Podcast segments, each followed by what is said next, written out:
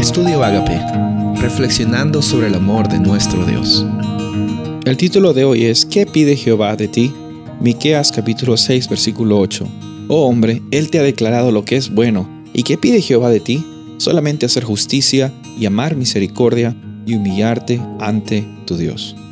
Estas palabras otra vez nos hacen eh, volver atrás hacia el libro de Deuteronomio, porque es una cita eh, de Deuteronomio el capítulo 10, el versículo 12, lo que pide Jehová tu Dios de ti. Es un eco que habla sobre la realidad de Dios eh, anhelando tener ese, esa experiencia, esa relación cercana. Ahora, ¿qué pide Jehová de ti? Creo que esto ya hemos hablado hace algunas semanas.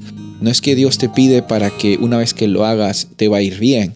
Él no está pidiéndote como diciendo, ah, mira, si no, si no, como dicen algunos, algunos padres, ¿no? si no te comes tus vegetales, no hay, no hay postre para ti. Dios no está manipulando, o, no, no, no quiero que malentiendan los padres necesariamente estén manipulando.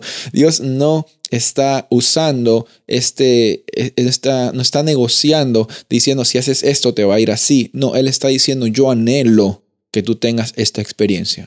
Yo anhelo que la tengas porque esto te va a traer bendición, eso te va a traer identidad, eso te va a traer libertad, eso te va a traer tranquilidad, estabilidad, no material necesariamente, te va a traer esta experiencia. Para eso es que Jesús vino, para que tú tengas esa experiencia. Y por eso es cuando dice que pide Jehová es lo que está anhelando. Obviamente es tu decisión participar de ese pacto. Obviamente es tu decisión vivir esta experiencia.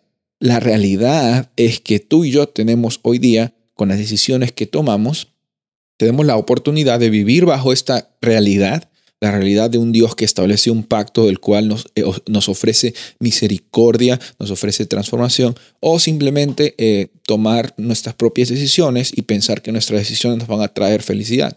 Déjame decirte desde ahora, nuestras decisiones que no, eh, que son egoístas, no nos van a traer felicidad.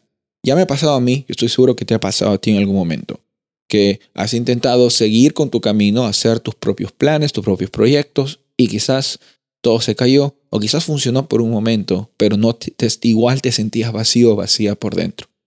La Biblia nos dice aquí, ¿qué pide Jehová de ti? En el libro de Miqueas eh, está hablando sobre la, realidad de, de, Dios tratando de mostrarse como un Dios real, eh, mostrándose como el Dios del pacto.